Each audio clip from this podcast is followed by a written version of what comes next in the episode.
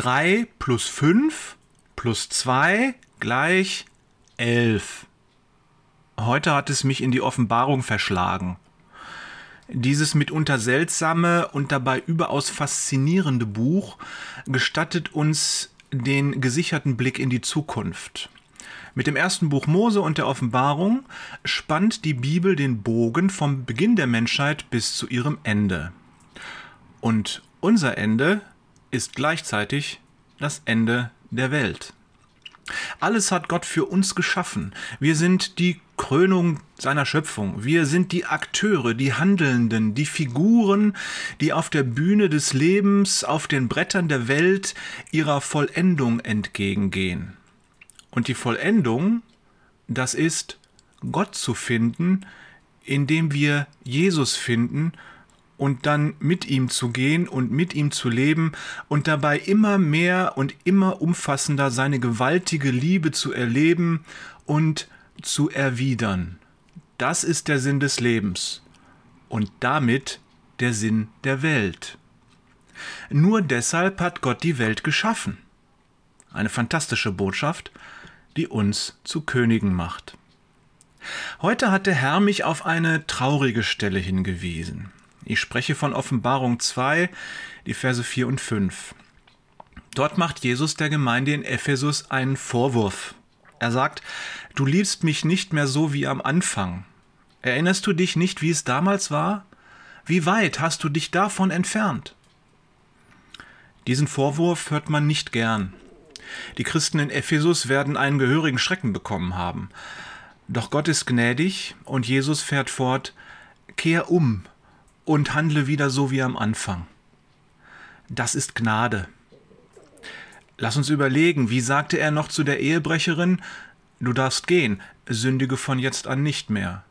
Und zu dem Gesetzeslehrer, nachdem er ihm das Gleichnis vom barmherzigen Samariter erzählt hatte, geh und mach es genauso. Immer wieder gilt eine neue Chance. Ein neuer Anfang ist möglich. Halleluja! Gott liebt uns und er ist geduldig. Er ist gnädig und er sagt uns, was wir tun sollen. Und damit sind wir beim Auslöser für diesen Impuls heute. Die neue Genfer Übersetzung schreibt, dass Offenbarung 2, Vers 5 wörtlich so zu übersetzen ist, Erinnere dich also daran, von wo du gefallen bist. Bam! Wir hatten schon mal darüber gesprochen, wenn du beim Zahlenaddieren feststellst, dass du dich verrechnet hast, dann hilft es nicht, einfach weiterzurechnen.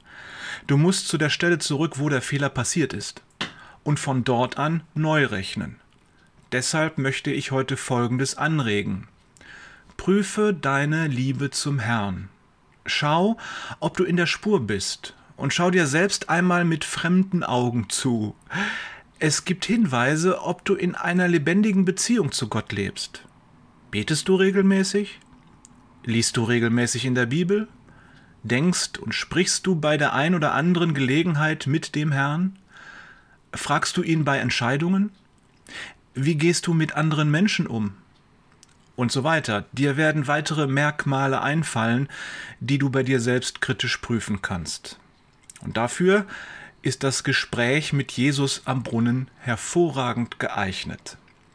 Wenn du feststellst, deine Liebe ist erkaltet, hat keine Leidenschaft mehr oder zeigt sich schlichtweg nicht in deinem Leben, dann geh in Gedanken die letzten Tage, Wochen, Monate oder vielleicht sogar Jahre durch.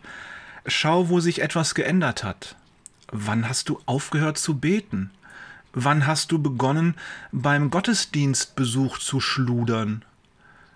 Stell dir diese Fragen in deiner stillen Zeit und besprich sie mit Jesus. Er sitzt bei dir am Brunnen und er hilft dir so gerne. Es ist wichtig, dass wir hören, wenn Jesus uns etwas sagt.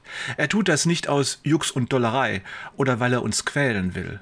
Er liebt uns und er will, dass wir für die Ewigkeit gerettet werden. Und er weiß, es gibt auch ein zu spät. Eines Tages ist das Stück, das wir Leben nennen, zu Ende. Das gilt für jeden Einzelnen von uns.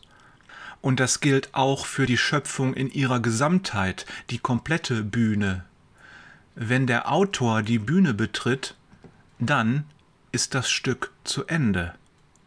In der Offenbarung lesen wir, dass genau das passieren wird. Jesus wird die Bühne wieder betreten. Wir wissen nicht, wann das sein wird, deshalb lass uns heute wieder neu beginnen, Gott zu lieben. Und morgen auch. Thank you.